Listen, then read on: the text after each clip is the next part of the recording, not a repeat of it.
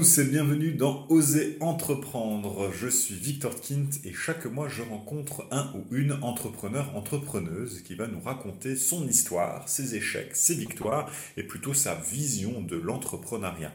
Pour ce mois d'octobre, j'ai l'honneur de rencontrer Baptiste.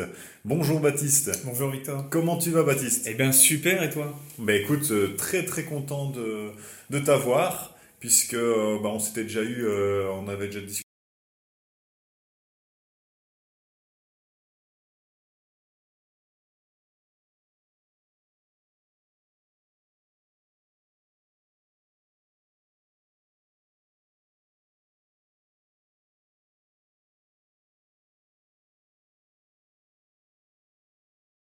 c'est pas toujours évident. Ah, tout à fait. bah écoute, euh, voilà, hein, Baptiste, tu vas te, te présenter ici euh, euh, tout de suite. Tu, comment je vais dire, tu as des multifacettes, puisque tu as récemment écrit un livre sur, sur les, les bonnes pratiques en entreprise. Euh, tu es formateur, tu es prof, tu es coach, tu, voilà, tu es plein de choses. Oui. Raconte-nous déjà un peu ton histoire et comment tu en es arrivé là et ce que tu fais actuellement aujourd'hui. Oui, oui, oui, en effet, plusieurs, euh, plusieurs casquettes. Euh, en fait, euh, donc moi je suis, je suis français, hein, comme, et, et comme je disais, personne n'est parfait, mais moi j'ai fait une école de commerce donc en, en France. Euh, les écoles de commerce, en fait, c'est très généraliste hein, dans le monde de l'entreprise. Et de là, en même temps, j'ai travaillé dans plusieurs entreprises, euh, des TPE où on était trois, comme des multinationales où on était euh, 180 000. Et, dans plusieurs secteurs même, hein, que ce soit l'industrie ou le service. Et à un moment donné, on est ressorti pas mal de problématiques managériales qui m'ont poussé à entreprendre et à partir sur justement de la création du, en fait, d'une société de conseil et, et de formation. Donc, qui, euh, qui travaille justement avec les entreprises sur leurs problématiques qu'ils ont pu rencontrer, sur le bien-être au travail, sur le management, sur d'autres facettes aussi, puisqu'aujourd'hui je m'entoure d'autres euh, consultants, coachs, euh, formateurs aussi in- indépendants qui me permettent aujourd'hui d'a- d'a- d'accompagner les entreprises sur des questions aussi de commerce, de business. Et, et, voilà. Et puis en effet, en même temps, je donne, je donne cours hein, dans des écoles d'ingénieurs, des écoles de commerce et universités en France sur, sur ces problématiques notamment. Donc pas mal de choses. Euh, le livre, en effet, hein, euh, de 200 bonnes pratiques d'entreprise, hein, qui permet.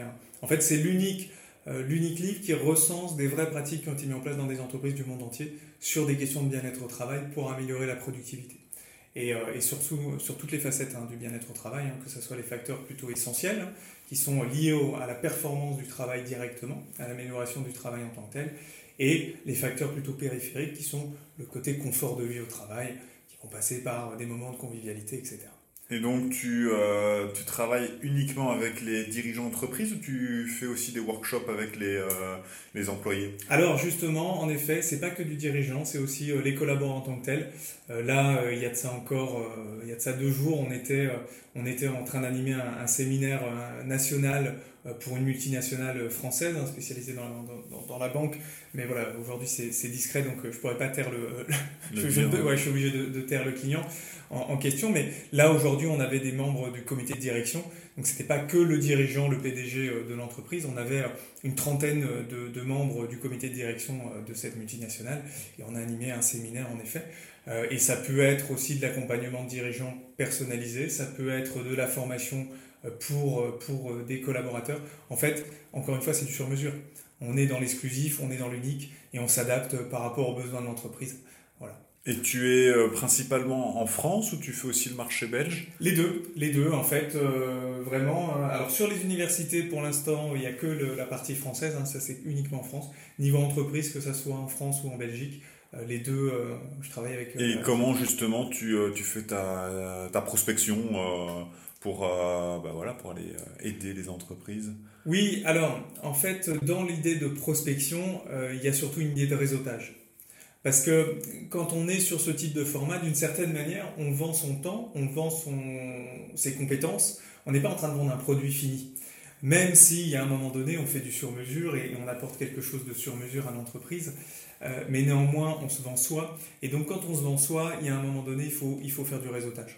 C'est-à-dire que j'ai, euh, on peut, on peut parler de- d'expérience, hein, c'est l'idée. Bien sûr que dans mon milieu, j'ai quand même testé les approches de démarchage direct où on récupère une base de données avec des téléphones et on appelle directement les dirigeants. Mais il y a un moment donné, on se rend compte qu'on arrive face à un mur parce que c'est pas comme ça qu'on vend notre service. Et, le mieux, ça restera toujours le réseau. Et, donc, c'est des rencontres, c'est des événements potentiellement business, c'est des, clubs d'affaires. Mhm. Je ne sais pas si je peux citer euh, de. Si, tu peux citer, bien sûr. Voilà, moi aujourd'hui, c'est vrai que je suis euh, notamment sur la Belgique, hein, je suis euh, dans, le BNI de, de, Tournai. Le BNI, hein, c'est un club d'affaires, c'est international, c'est mhm. mondial. Et donc, c'est des dirigeants, des chefs d'entreprise, des commerciaux qui se réunissent tous les jeudis matins pour justement échanger sur les besoins et, se recommander les uns les autres. Et il y a un moment donné, c'est ça, c'est des rencontres, c'est prendre le temps aussi c'est prendre le temps d'écouter les personnes avant tout plutôt que de vendre un service. Et puis, euh, et puis si euh, on rend compte qu'il y a un besoin, et eh ben dans ces cas-là, on va plus loin. Et, donc du coup, ici, ce, ce modèle-là, il, est un peu long à, un peu lent à démarrer du coup. Puisque tu dois faire ton, ton réseau, tu peux pas directement alors. Euh, oui, c'est long. Tu as mis combien de temps pour avoir ton premier client? Le premier client, je pense que, alors en termes d'entreprise, le premier client, il m'a fallu à peu près six mois. Six mois, ok. Oui, pour le premier client. les écoles, ça a été très rapide ça, avant même d'avoir euh, lancé officiellement, j'avais déjà une école euh, et j'avais commencé à travailler avec une école. Donc ça, ça, ça a été assez rapide, assez facile. Et puis, euh, encore une fois, dès, le moment où on commence à avoir... Parce que les écoles, on peut les contacter directement. Mhm. ça, c'est l'avantage, c'est qu'une école, ça se contacte directement. Ils ont un service pédagogique, ils ont des besoins de façon continue. Et donc, ça, ça, ça c'est plus facile. Par contre, une entreprise, elle va être un peu plus sur la réserve. parce que généralement, c'est quand elle, elle a des besoins qu'elle va chercher. Elle est là la différence. Donc en fait, l'idée c'est plutôt de se faire connaître. Et le jour où ils ont un besoin, c'est qu'ils pensent à soi. Enfin à nous quoi. C'est un peu ça l'idée en fait. Hein. C'est eux qui viennent vers toi alors Alors, non, non, c'est moi qui vais les voir, mais il y a un moment donné, c'est potentiellement elles qui peuvent revenir vers moi. Ok.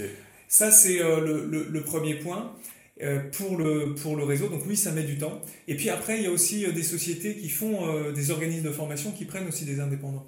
Mhm. Voilà. Aujourd'hui, j'échange avec un centre de formation en question. Pour l'instant, rien n'a été fait. Euh, encore jusqu'à présent, on est plutôt dans l'échange. Mais ça aussi, c'est des centres de formation qui ont des besoins, qui font des formations sur mesure et qui, à un moment donné, ont besoin d'intervenants, de formateurs, et qui, du coup, vont utiliser leur réseau de formateurs à partir du moment où ils sont référencés. Pareil, hein, certaines grandes entreprises ont des catalogues de formation avec euh, différents formateurs, mhm. différents organismes de formation qui sont représentés dedans. Et selon les besoins euh, du collaborateur, eh bien, le collaborateur va chercher le formateur en question. Et là, aujourd'hui, on est en train d'être référencé, pareil, dans une, dans une grosse entreprise française euh, du secteur de l'immobilier, c'est 23 000 collaborateurs. Et là, on va rentrer dans le catalogue de formation de cette entreprise. D'accord. Et combien dure justement une, un de tes services sur la, sur, sur la durée? C'est du sur-mesure. Sur mesure. C'est clairement du sur mesure. Ça va dépendre euh, vraiment euh, du client, euh, tout simplement, des besoins du client. Ça va dépendre de la formation. Ça va dépendre de jusqu'où on va. Là, le séminaire en question, c'était une demi-journée. ça peut aller jusqu'à plusieurs jours en soi. Hein. donc, c'est toujours très, très sur mesure. Il n'y a, pas de, a pas de limite. Ok. Et alors, donc ça, c'est pour ta partie formation. Oui. tu es aussi consultant Hmm. Et alors, ce qui est marrant, c'est que sur ton, ton LinkedIn, tu expliques un peu la différence entre un consultant et un formateur, un coach, euh, Peux-tu nous dire alors ce qu'est ce est la, différence entre un coach et un consultant? Oui, alors d'habitude j'aime bien poser cette question à la personne qui est en face de ah. moi, mais comme tu l'as vu, malheureusement ça va, ça va gâcher un peu l'effet de surprise. Mais euh, en fait, la, la différence elle est très simple, c'est que un consultant part du principe qu'il sait, il a les réponses, il arrive dans une entreprise euh, face à une problématique, il dit bah, c'est très simple, vous mettez ça en place, voilà, merci, bonsoir, je vous envoie la facture et puis, euh, et puis à bientôt. Un coach, lui, euh, c'est l'approche complètement différente. C'est l'autre point de vue, c'est qu'il part du principe que c'est les autres qui ont les réponses. Et lui, il n'a aucune réponse. Et l'approche, elle est évidemment complètement différente, parce que dans une, on va dire à quelqu'un, fais, fais ça, merci, au revoir. Dans l'autre, on va dire, c'est toi qui vas décider ce que tu veux faire. Et donc, évidemment, en termes d'engagement, c'est pas du tout la même chose. Le coach va potentiellement plus solliciter l'engagement des collaborateurs, des personnes, puisque c'est eux qui vont être maîtres de leurs décisions, alors que le consultant, pas du tout. Et donc, en effet, c'est vrai que je l'explique. Pourquoi je l'explique? Parce que moi, dans mon approche, elle est double, en fait. À un moment donné, euh, j'arrive sur l'approche de coach en essayant de faire stimuler en quelque sorte les matières grises, et puis à un autre moment, j'apporte aussi des billes par rapport à, mes compétences, par rapport à mon savoir. Et, c'est ce qui fait qu'en fait, ensemble, avec les collaborateurs, on avance vers une direction commune. Euh, sinon, ça n'a aucun intérêt. Parce que le but, c'est de faire en sorte que, encore une fois, faire une formation, faire un accompagnement, faire du conseil, du coaching, si derrière il n'y a rien qui est mis en place, ça mhm. ça sert à rien. Ça sert à rien. En soi, on va perdre notre temps. Euh, et, au final, le but, c'est de faire avancer les choses, c'est de faire. Euh, et, surtout pas de perdre du temps pour rien. Euh, apporter. Et puis, là, ça me fait penser en parlant, parce qu'on l'a compris en disant cette idée de. un peu de, de, naturel, ça me fait penser à justement la pyramide des apprentissages. Mhm. Si tu veux, cette pyramide, elle t'explique que tu as deux catégories. Et je vous invite à aller, euh, à aller regarder sur, sur, sur le web hein, directement. Euh, vous tapez euh, pyramide des de, l'apprentissage et vous allez tout de suite voir comment, comment ça fonctionne. En fait, elle part du principe que on a deux catégories, l'apprentissage actif et l'apprentissage passif. Et il est évident que plus on est dans l'apprentissage actif, plus on retient en fait un pourcentage d'informations. Hein, on va entre 70 et 90% dans l'apprentissage actif quand on retient en termes de, oui, de, retien d'informations. Mhm. Alors que euh, si on est dans le côté j'écoute quelqu'un parler, on est plutôt dans du 5%. Donc en fait, euh, c'est tout l'intérêt, c'est de participer, c'est de rendre actif. On parle même de formation, d'interaction directement avec, euh, avec, avec, avec les personnes qui sont encadrés, entourés, euh, et puis euh, qui vont euh, directement dans la Et, tu préfères quel, quel domaine le, consul... voilà, le, consulting ou le coaching? En fait, j'ai pas un domaine j'ai pas un domaine que je préfère plus parce que en fait à chaque fois de toute façon je suis dans cette, cette double approche de consulting formation et, et, coaching. Ça reste ça reste réellement Ouais, il n'y a, pas, y a, pas de, y a pas de préférence. Il n'y a pas de préférence, c'est selon le, feeling, selon le moment. Moi, ce qui me plaît le plus, c'est de transmettre le savoir, c'est d'accompagner. Et, euh, et alors, le Graal, c'est quand on voit euh, des personnes en face de soi. Tu sais, tu regardes les yeux de la personne parce que tu l'accompagnes et tu vois que ses yeux s'illuminent. Tu sais, mhm. comme s'ils avaient une révélation en se disant Ça y est, j'ai débloqué, euh, j'ai ouvert une porte, j'ai débloqué un problème. Et ça, pour moi, c'est le top. Que ça soit sur de la transmission de savoir ou sur du coaching, tant qu'il y a cette petite étincelle qui se fait dans les yeux, ben, c'est top, quoi. C'est le rêve. Et comment tu prépares euh, une séance de, coaching justement en entreprise?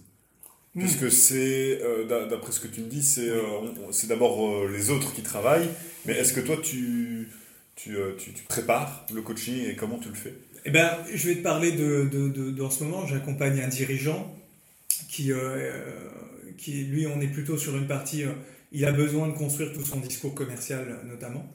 Et donc, euh, si tu veux, lui, euh, je t'explique un peu le principe hein, et, euh, de déroulement, c'est que dans un premier temps, il faut déjà échanger avec lui pour savoir c'est quoi ses besoins. Donc on va déjà creuser ses besoins, on va essayer de comprendre c'est quoi ses difficultés, potentiellement s'il a des peurs, qu'est-ce qui fait qu'il en est là aujourd'hui, qu'est-ce qui fait qu'il a certaines difficultés? Et donc, on, avance déjà dans une première phase qui est une phase de vraiment détection des besoins, mais euh, un peu à la manière d'un commercial, hein, d'une certaine manière. Hein. Euh, je pense que c'est pas à toi que, je vais l'apprendre. Hein. Tu, sais aussi bien que moi que euh, essayer de vendre un produit ou un service à tout prix, ça fonctionne pas. Il faut écouter la personne, il faut prendre le temps de voir c'est quoi ses besoins, qu'est-ce que, où elle veut aller. Et donc déjà, il y a une première phase qui est l'identification des besoins, et selon ça, on détermine un certain nombre d'accompagnements. Euh, un certain nombre d'heures de, coaching en quelque sorte, et puis, euh, et puis ce qui s'est passé au final. Hein. Et puis ensuite, eh bien, on y va étape par étape selon les besoins qui ont été détectés. Mhm. D'accord? Donc on se fixe des niveaux de priorité. Euh, par rapport à déjà ce que veut le dirigeant, parce qu'il se peut qu'il y ait certains, certains, certains, événements qui arrivent et qui sont une priorité, et par rapport à ça, bah, on va s'adapter. Et puis ensuite, après, on construit progressivement le parcours avec lui, et puis jusqu'à temps qu'on puisse débloquer euh, justement ces problèmes et ouvrir ces portes. Et est-ce qu'un euh, coach se fait coacher? Oui. Oui, bien sûr, moi-même je suis déjà fait coacher. Ok. Oui, bien sûr, je, bien sûr, il faut, euh, en fait, l'idée de, coaching, c'est vraiment de prendre de la hauteur et, et en même temps d'ouvrir des portes hein, d'une certaine manière. Donc, évidemment, il y a plein de niveaux de coaching, il y a plein de coaching différents, parce que c'est marrant, j'en parlais avec, avec mon partenaire associé qui me disait qu'il lui aussi, euh, qui lui est coach. Et, euh, et il me disait, mais aujourd'hui, coach, ça veut plus rien dire, ça veut tout et rien dire. Valérie Damido, elle est coach, Stéphane Plaza, il est coach. Donc il faut faire quand même aussi un, peu attention avec l'idée de coaching. Mhm. Mais clairement, oui, euh, un coach peut se faire coacher et c'est même très intéressant qu'il se fasse coacher. Je me suis fait coacher par, euh, par notamment, c'était un, coach qui est en devenir, c'est-à-dire qu'il était sur la dernière étape de coaching, il avait besoin de se faire, de, de coacher des chefs d'entreprise, donc il m'a coaché et, et clairement ça m'a aidé. Ça m'a aidé dans la réalisation de ma stratégie commerciale, ça m'a aidé dans la réalisation de mon projet, dans la vision de mon projet, et, euh, et ça m'a permis de tenter de, nouvelles choses, de prendre de la hauteur. Donc oui, oui, oui, on peut se faire coacher en tant que coach. Et pour, euh, pour revenir un peu plus à, ce qu'on disait côté prospection, donc là tu, tu, tu as dit que c'était plus le, le, euh, le, réseau, le réseautage. est-ce que tu fais aussi, ou est-ce que tu souhaites avoir une notoriété numérique donc être présent sur les réseaux sociaux, à te faire en fait, parce qu'on on voit hein, beaucoup de coachs euh, ont leur page mhm. Instagram, leur page mhm. LinkedIn et deviennent vraiment une, euh, une personne publique. Est-ce que tu le, tu le souhaites aussi, faire une communauté autour de, et être vraiment fort présent Alors, pour être très franc, je me suis jamais posé réellement cette question. Euh, et alors, d'un côté, je suis présent quand même sur Internet. Moi, j'utilise surtout, surtout LinkedIn. Aujourd'hui, c'est surtout le moyen euh, professionnel de permettre d'avoir quand même une sorte de, visibilité euh, professionnelle. Après, il y a la question de temps aussi. Il y a la question de temps parce que développer son réseau, créer ses formations, faire du sur-mesure, rencontrer de nouvelles personnes, euh, et puis avancer, ça prend beaucoup de temps. parce que dans notre métier, encore une fois, on ne vend pas un produit qui est scalable. Euh, c'est pas possible. Il y a une notion de temps dans la journée. Je peux pas. Euh, ma journée, elle fait 24 heures comme tout le monde, et je dois la remplir euh, selon aussi mes besoins personnels et, en même temps les besoins professionnels. Mhm. Et donc, à un moment donné, quand on est sur une intervention, c'est du temps où on peut pas forcément consacrer notre temps sur du démarchage direct et, et ou sur de, sur de l'animation de réseaux sociaux.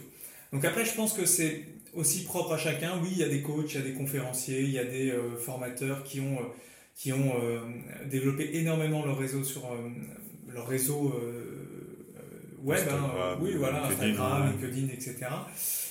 certains sont accompagnés aussi pour ça. Certains sont accompagnés pour ça. Après, encore une fois, aujourd'hui, ça fait un an et demi, hein, c'est assez récent. Mhm. je pense qu'il faut y aller aussi étape par étape. et, bien sûr qu'il y a un intérêt à aller sur les réseaux sociaux pour aller chercher de la croissance, encore plus de croissance. Mais, euh, mais pour l'instant, ça ne fait pas partie de mes, euh, de, mes, objectifs. Mais après, euh, à voir par la suite. Ok. Passons maintenant à ta, à ta casquette de, de, auteur. Donc, tu as, comme tu l'as dit, tu as récemment écrit un livre, 200 bonnes pratiques d'entreprise. Mais voilà, explique-nous un peu déjà la genèse de ce projet. Est-ce que c'est un projet qui est venu comme ça euh, d'un coup ou est-ce que c'est quelque chose qui te travaillait euh, déjà depuis euh, quelques temps, mois, années? Mm. Et déjà ça, et puis après on parlera de la suite. Mais voilà, la genèse un peu de, ce projet. En fait, ce projet il est venu de, de plusieurs façons.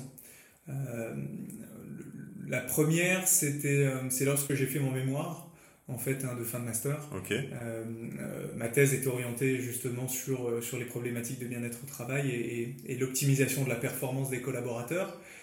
Et donc, à un moment donné, dans, la, dans, dans le mémoire, hein, il y a une partie évidemment recherche. Et ça a commencé comme ça en fait. Hein. C'est-à-dire que je me suis dit, bah, tiens, je vais aller sur le terrain, je vais interviewer des dirigeants, mais en même temps, je vais aussi complémenter avec potentiellement ce qu'on on parle d'informations secondaires, hein, c'est celles qu'on trouve déjà. Euh, sur, sur le web, hein, qui est mhm. disponible partout. Et donc, euh, j'ai été euh, justement chercher cette, cette information. Et puis, et puis, à un moment donné, on est arrivé au fait que je me suis dit, mais bon, ça serait dommage, parce que ça ne se fait pas aujourd'hui, il n'y a pas de livre, il n'y a rien, il n'y a pas de, de, document qui permet de retracer l'entièreté des bonnes pratiques d'entreprise, souvent elles les gardent pour elles. Donc je me suis dit, bah tiens, je vais carrément aller plus loin, plutôt que de, de m'arrêter à quelques euh, recherches, ben, je vais en faire un vrai livre. Mhm. C'est parti comme ça. C'est parti aussi dans cette idée de crédibilité, parce qu'encore une fois, il fallait que je, je, je, savais que j'allais lancer mon entreprise euh, tôt ou tard, euh, du moins le plus récemment possible. Et donc à un moment donné, ben, en fait, je savais qu'il me fallait avoir une crédibilité complémentaire. Et donc je me suis dit, bah tiens, là je vais parler de factuel, ça va être factuel concrètement, hein. c'est pas moi qui les invente, c'est pas moi qui fais une sorte de boîte à outils euh, en disant il faut faire ci, il faut faire ça. Là je vais parler de choses qui se font et qui fonctionnent. Et l'idée c'était euh, de, surtout de donner euh, clairement une, un cadeau en fait aux, chefs d'entreprise, aux managers, aux collaborateurs, une sorte de dictionnaire en quelque sorte, sorte d'encyclopédie qui leur permettront, enfin qui leur permettent, qui, qui, puissent permettre en fait, de surtout euh, récupérer ça, de les adapter, de les modifier, de les récupérer en brut à 100% ou euh, tout simplement d'en faire un peu, euh, de manier à leur sauce et de le réutiliser dans l'entreprise et tester, de voir ce qui se passe. Encore une fois, un peu la manière du coaching, hein, mais dans l'idée de... Le but, c'est pas de leur imposer ça, c'est qu'ils soient libres de faire ce qu'ils en veulent, ils le prennent comme ils veulent, et puis, euh, et puis voilà. Et j'ai eu des retours de dirigeants qui ont euh, testé. Ok, c'est génial. qui ont testé euh, des bonnes pratiques. Et, et qui ont. alors, ils ont, certains ont récupéré la bonne pratique en tant que telle, mhm. certains l'ont modifié, l'ont apporté, l'ont adapté aussi à leur entreprise. Parce que, encore une fois, dans, dans ce livre, il y, a, il y a toutes les tailles d'entreprise. Hein. Il y a des multinationales de plusieurs centaines de milliers de collaborateurs, comme des TPE de quelques dizaines de collaborateurs. Donc après, évidemment, quand on a une pratique qui est faite dans une multinationale, bah, si on est une, plutôt une PME, il faudra peut-être un petit peu l'adapter. Mais, euh, mais en soi, euh, quand on a ce, ce, genre de retour et qu'on explique que bah, ça a fonctionné, ah bah, ça fait super plaisir, quoi, parce que c'est tout l'intérêt. Justement, tu, euh, tu utilises ce, ce livre que tu as écrit en tant que, que manuel lors de tes formations, lors de tes coachings, ou pas du tout?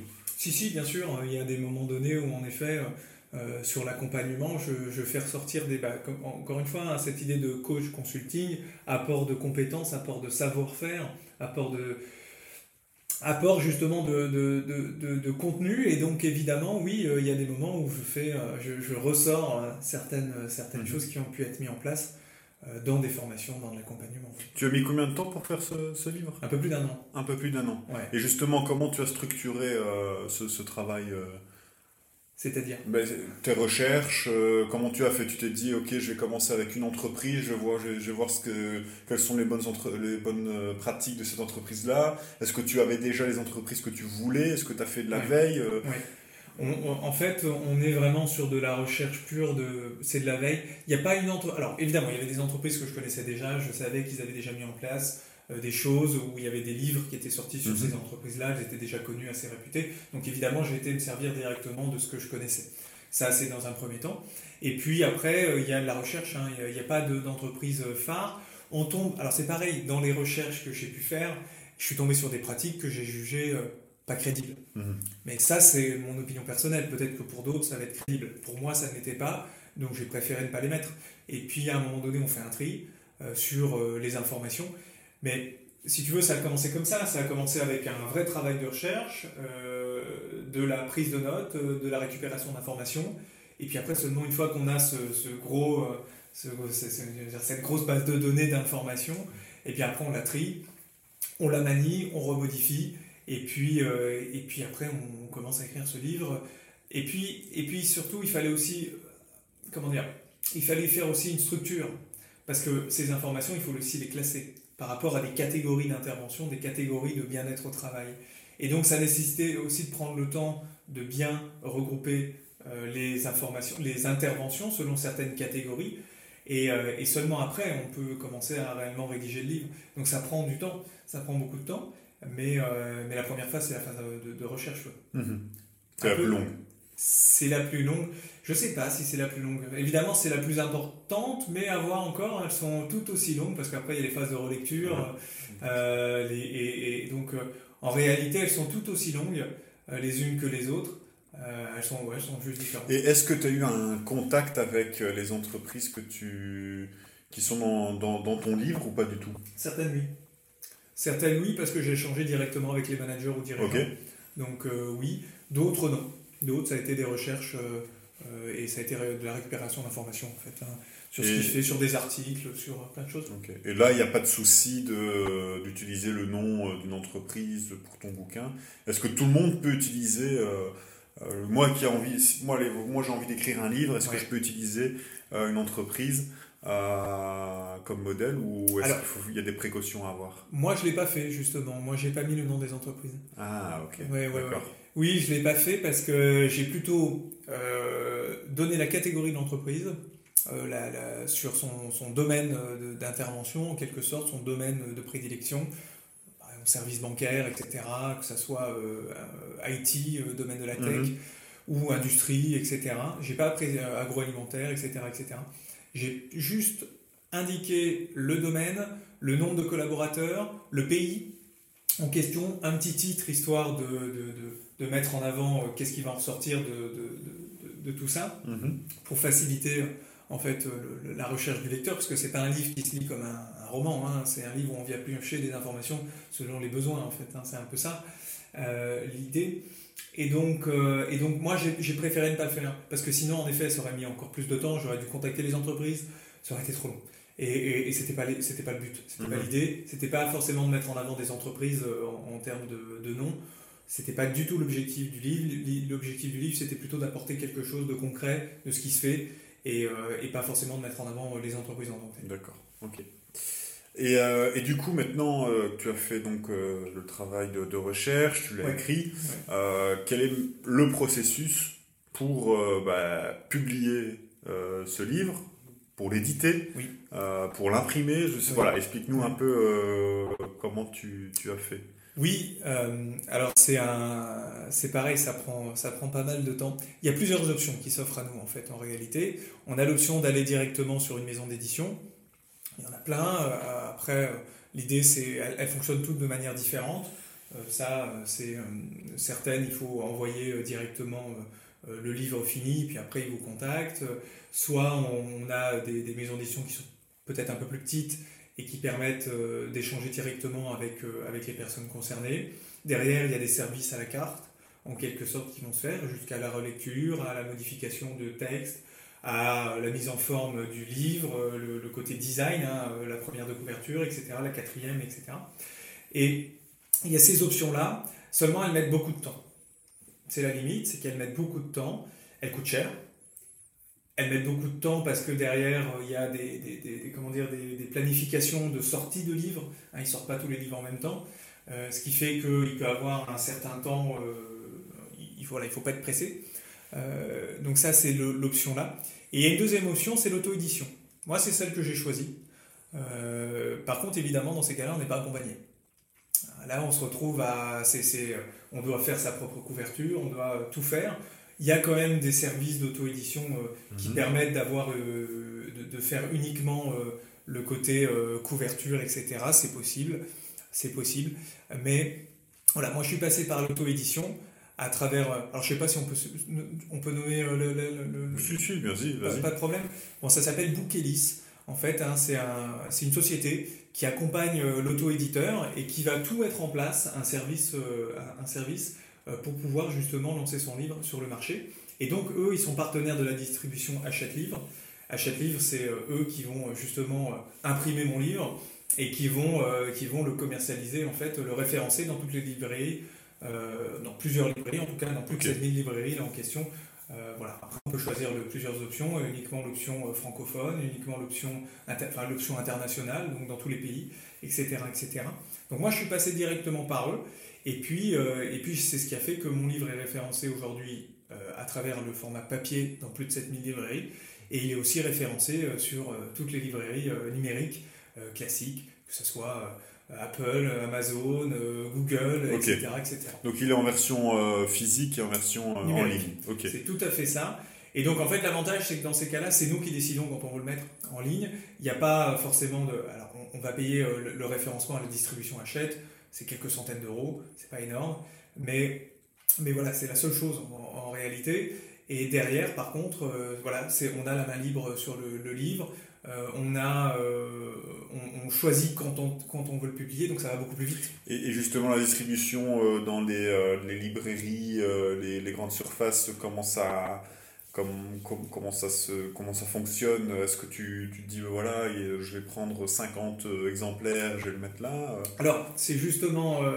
alors, oui, c'est, pareil. Au niveau de la distribution avec les, les, maisons d'édition de, de, directement, En fait, il y a plusieurs options. Il y a soit le côté tirage, je, tire des livres en, amont et après, bah, derrière, est-ce qu'ils vont se vendre ou pas donc là, dans ces cas-là, on est vite sur plusieurs milliers de livres. Soit il y a la distribution qui est, et c'est celle que j'ai optée, qui est uniquement à la commande. Donc c'est-à-dire que mon livre, on ne peut euh, l'avoir que si on le commande. D'accord. Et donc dans ces cas-là, à chaque livre va le produire pour la personne qui l'a commandé. Donc moi, si, euh, si je veux l'avoir en, physique, je le commande. Tu le commandes. Et puis je le reçois en physique. Exactement. Donc tu peux le commander directement dans ces librairies ou sur Internet aussi, hein, sur, sur, Amazon, sur la FNAC, etc. etc. sur tous les sites en question. Et, euh, et, j'ai aussi une autre petite question justement. Ton livre, il est, euh, il est numérique. Oui. Et quelle est la différence entre donc, un livre numérique et un e-book? Alors c'est la même chose hein, en, fait d'une certaine manière. Enfin en tout cas pour moi c'est la même chose. Mais euh, si tu veux, après, si on doit faire une distinction, c'est vrai que tu as le format PDF sur certains sites et après tu as le format e-book qui va être plutôt sur des plateformes, sur l'application, tu sais, Apple. Mhm. Euh, ça, euh, si on devait faire une distinction, je pense que ça serait celle-là. J'en sais pas plus. Mais en effet, sur, euh, par exemple, si tu vas sur Google, il me semble que là, ils vont t'édicter plutôt un PDF. si tu vas sur Apple, tu vas avoir, tu sais, la possibilité de, de faire bouger les pages mhm. automatiques. peut-être une... En fait, c'est ça, il y a une notion un peu plus dynamique euh, le formaliseuse, quoi, en quelque sorte. c'est ça. Voilà, je pense que, à, mon sens, c'est ça la différence. Après, euh, j'en sais pas plus. Et euh, si tu devais donner un exemple, par exemple, d'une bonne pratique en entreprise une, bonne pratique en entreprise, il y, y, en a plein. oui, il y en a plein, mais donne, donne un exemple. Il y, en a plein. Pas ta, pas ta favorite, je te demande pas de choisir une favorite, mais un, exemple comme ça. Un exemple. Par exemple, il y a des entreprises qui mettent en place des systèmes de graduate. Euh, c'est des systèmes de formation. Quand euh, un, collaborateur rentre, surtout euh, des, plutôt des profils juniors, eh bien automatiquement, quoi qu'il arrive, ils vont suivre un parcours évolutif dans l'entreprise pour accéder, du moins avoir la possibilité d'accéder à des postes plutôt de direction, de hauts dirigeants. Donc ça, c'est quand même, je trouve, assez intéressant aujourd'hui pour donner du sens à quelqu'un et aussi pour, pour l'engager. C'est de dire aujourd'hui, bah, vous rentrez dans, un poste, dans un métier précis, mais euh, grâce à ça, vous savez que vous allez évoluer naturellement. Euh, et logiquement, en fait. Parce qu'il y, a certaines, il y a certains postes où ils ne sont pas faits pour bouger. Quoi.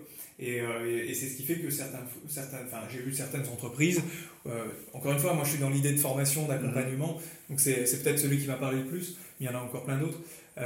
ça, c'est, c'est des choses qui sont mises en place avec un vrai parcours dessiné, et automatiquement, n'importe quelle personne qui rentre à ce poste-là, eh bien, va forcément faire ce graduate et évoluer et pouvoir accéder à d'autres postes par la suite. Il y a une notion d'engagement. Après, il y a des choses plus simples. Hein. C'est euh, par exemple euh, le côté euh, le côté couleur. quand je parle de couleur, c'est avoir une couleur selon son humeur. C'est-à-dire que devant son petit bureau, on met une petite couleur de façon à dire aujourd'hui je suis plutôt bah oui. C'est tout simple mais euh, je suis plutôt d'humeur joyeuse je suis plutôt d'humeur euh, à être concentré donc il faut pas me déranger etc etc et ça aussi ça permet d'améliorer le, la performance du travail. Des choses comme ça qu'est-ce qu'il y a donc ça c'est des choses très simples enfin très faciles à mettre en place. Autre chose ça va être le côté le côté vie ma vie qui est mis en place. Le côté je vais tester je vais enfin toute une journée je vais je vais être accompagné par euh, potentiellement un autre maillon de la chaîne dans lequel je travaille. Mm. Euh, ça aussi, ça permet de voir aussi les difficultés qu'il rencontre. Pour un commercial, par exemple, c'est quand même bien de voir aussi la partie production, parce que le commercial, il ne se rend peut-être pas forcément compte des difficultés. voilà, il, voilà, il y en a plein, il y en a, il y en a énormément. Il y a des entreprises qui ont, par exemple, elles, pour fidéliser et engager leurs collaborateurs, elles sont parties sur le principe que n'importe quel salarié devenait associé de l'entreprise automatiquement à partir du moment où il rentrait dans l'entreprise. Euh, il y, en a plein, il y en a beaucoup. Et est-ce que, euh, le, par exemple, les bonnes pratiques du sport dans l'entreprise hmm. Oui, c'est-à-dire Est-ce que tu as déjà est-ce que tu as des, idées de, bonnes pratiques euh, alliant sport et entreprise ou pas? Ah, alors je n'ai pas d'idées comme ça en tête parce que c'est moins mon domaine. c'est moins mon domaine le côté sportif. mais mais il y a forcément des choses. Oui, après il y a la salle de sport, les choses classiques. Il y a des, des coachs. Il y a aussi des coachs qui vont accompagner euh, sur le côté euh, bah, sport, que ça soit aussi euh, massothérapie, etc. Il y a pas mal de choses, hein. mais là après, on s'éloigne un peu plus de mon domaine. D'accord. Est-ce qu'on peut mesurer ces bonnes pratiques? On peut mesurer, on peut toujours mesurer, bien sûr. Il y a des outils comme le, moi, il y en a un outil qui me parle, qui me parle beaucoup, hein, c'est le NPS, hein, c'est le Net Promoter Score. qui permet de savoir aujourd'hui un collaborateur, est-ce qu'il est en mesure de recommander l'entreprise à son extérieur ou pas du tout. Déjà en termes de bien-être au travail, ça parle. Après, c'est comme tout. Il y a la possibilité de, de voir si la personne est plus performante, s'il y a une meilleure ambiance. Ça se mesure d'un point de vue quantitatif, mais aussi qualitatif. Euh, tout simplement en interrogeant les personnes. Hein, Et est-ce que ça peut se mesurer aussi avec les chiffres de l'entreprise qui augmentent? Ah bah bien sûr, oui. tout à fait. Si demain, encore une fois, une entreprise qui va pas bien, on met en place des choses en interne, et si on, bah, ça, évolue, bien sûr que les mm. chiffres, le chiffre d'affaires est un indicateur, puisque, encore une fois, on oublie souvent euh, cette partie-là, mais pas de collaborateurs, pas de business. C'est logique. Hein, on ne peut pas faire du business si on n'a pas de collaborateurs ou s'il n'y a pas de capital humain. En fait, donc c'est pareil, plus le capital humain va être performant, plus va, on va optimiser son temps, plus on va optimiser son organisation. Et là, on parle vraiment de facteurs essentiels au bien-être au travail. Plus l'entreprise va être performante.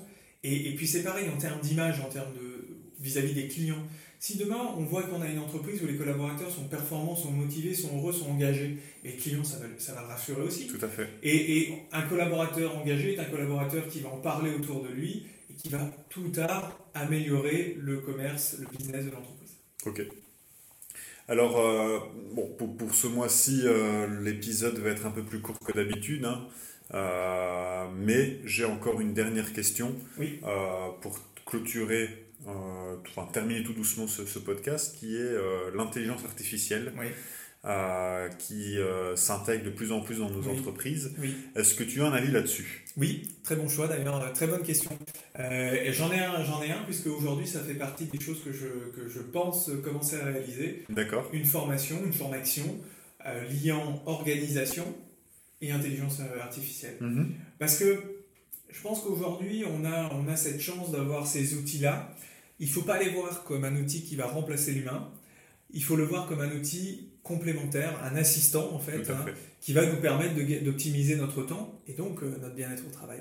Et donc, euh, oui, je suis persuadé qu'il y a quelque chose à faire avec l'intelligence artificielle euh, pour optimiser le temps des collaborateurs. si on va ressortir un peu les cours d'économie, mais on a eu à un moment donné Keynes qui nous parlait de, de destruction créatrice mm-hmm. et qui nous expliquait qu'un jour, à un moment donné, on aura des des, outils qui vont nous permettre de travailler moins et qui vont nous permettre, la technologie fera que au final les collaborateurs, les, les employés travailleront plus, ça sera l'entreprise, enfin ça sera automatiquement la technologie qui travaillera pour eux. Bon, c'est pas le cas, hein. aujourd'hui on s'en rend bien compte, hein. je suis pas sûr que la technologie nous a remplacé notre travail, elle l'a fait évoluer, elle l'a, fait euh, fonctionner de, de manière différente, et c'est un peu l'idée de l'intelligence artificielle, c'est qu'aujourd'hui on va pouvoir travailler de manière différente, euh, à la même manière qu'on a eu euh, l'arrivée du web, d'internet, et eh ben, ça va être un outil complémentaire qui va nous permettre de gagner du temps. Et pour ça, je pense que les entreprises aujourd'hui, elles ont encore un peu du mal à savoir comment elles vont l'utiliser, comment elles vont s'en servir, qu'est-ce qu'elles peuvent faire déjà aujourd'hui, parce qu'il y a déjà des, outils assez incroyables qui existent. On, connaît évidemment les plus connus, ça va être ChatGPT ou, ou Google c'est Bard, hein, c'est ça mhm, tout à fait. Voilà, euh, ça évidemment, euh, le côté chat euh, le côté chat IA, mais il y en a encore plein d'autres. Il y en a encore plein d'autres qui permettent d'optimiser son, temps. Évidemment, les, les, les, outils les plus, comment dire, les plus peut-être utilisés dans certains domaines, ça va être plutôt le côté en effet digital, marketing, communication, mais pas que, pas que. Il y a plein d'outils qui permettent de gagner du temps. Je pense à un outil alors j'ai plus le nom en tête, euh, j'ai plus le nom en tête, hein, mais euh, qui permet, par exemple, euh, de faire un fichier Excel selon les besoins. C'est-à-dire mhm. qu'on va lui rentrer les besoins, de dire j'ai besoin d'un fichier Excel qui me permette de faire ça, ça, ça. Il va faire automatiquement créer les formules dans le fichier Excel. C'est un gain de temps, hein. c'est un gain de temps. quand on veut avoir un outil, un, outil Excel assez optimisé, ben, ça permet de gagner du temps, plutôt que de rentrer les formules une par une. Voilà. Après, évidemment, il faut quand même faut savoir comment fonctionne Excel. C'est toujours pareil. C'est pour ça que je dis que c'est un assistant. Il faut peut-être aussi, dans certains cas, il faudra l'adapter par rapport à comment on utilise Excel, par rapport à, sa, sa, comment dire, sa facilité à utiliser l'outil, à, le comprendre. Donc, c'est un assistant. Ça ne va pas remplacer euh, l'homme. En tout cas, je ne vois pas l'intérêt. Euh, l'homme est encore toujours utile, toujours pareil, pas de capital humain, pas de business. Mais on, on, pourrait tourner une bonne pratique d'entreprise autour de l'IA, si, je si je comprends bien. Mhm. Oui, complètement. Ok. Bah, écoute, euh, comme toute dernière question pour clôturer ce, ce podcast, donc ça va faire 40 minutes. Ouais. Donc déjà merci pour, euh, pour ton temps. Et Merci Je sais qu'on avait un, un créneau un peu plus, euh, un peu plus speed que, que d'habitude. J'aime bien toujours de, de clôturer mon podcast avec un conseil que tu donnerais à un- une personne qui, qui, donc je dis à chaque fois un jeune entrepreneur, mais un jeune entrepreneur dans le côté professionnel. Mm. Un jeune entrepreneur, il peut avoir 50 ans, 60 Mhm. ans, comme Mhm. euh, 16 ans. Qui débute. Oui. Euh, Oui. Un conseil. Oui. Oui, bah, ce conseil, alors j'en ai même plusieurs. D'accord, euh, bah, de, parfait. De, de conseils, euh, et, et je le fais notamment, alors je pense à mes étudiants, qui, euh, moi j'ai des étudiants en face de moi, la première question que je leur pose, c'est souvent est-ce qu'il y en a certains qui veulent entreprendre? Parce que moi ça me parle. Certains me disent non, certains me disent moi ça m'intéresse pas du tout. J'ai envie de dire bah, très bien, foncez, ne faites pas entrepreneur si ça vous intéresse pas, ça sert à rien, il n'y a pas de- D'obligation. Il y a pas d'obligation. Par contre, quand j'entends des personnes qui me disent Ah bah oui, moi ça m'intéresse, et alors du coup tu commences quand? Oui, mais tu comprends, c'est pas le moment, euh, j'ai besoin d'expérience. Non, en fait, je pense qu'il faut arrêter de, de se mettre ses billets cognitifs et, euh, et de se mettre ses bâtons dans les roues.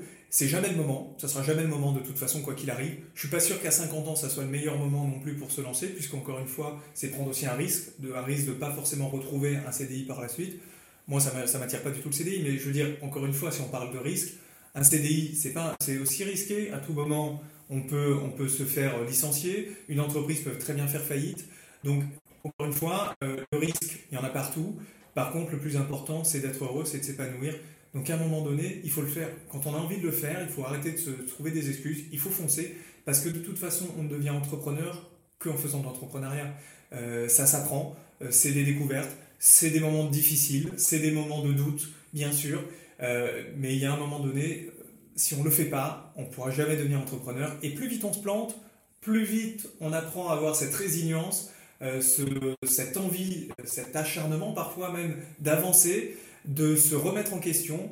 Et puis, euh, et puis plus vite on se plante, plus vite on remonte sur le ring, et plus vite on avance, et plus vite on apprend. C'est toujours pareil, c'est ça l'apprentissage, actif, hein, c'est pratiquer, c'est essayer. Voilà, c'est la seule question, enfin la seule, le seul euh, gros conseil que je, que je donnerais en quelque sorte. Ah bah écoute, c'est une excellente, un excellent conseil qui euh, clôture bien ce, ce podcast. Je te remercie encore une fois toi. euh, et, déjà pour ce conseil et de cet échange, et puis merci à, à ceux qui écoutent, évidemment, aux auditeurs. bien évidemment. Et, euh, et je te dis à la, à la prochaine. Plein de succès pour euh, tes futurs projets.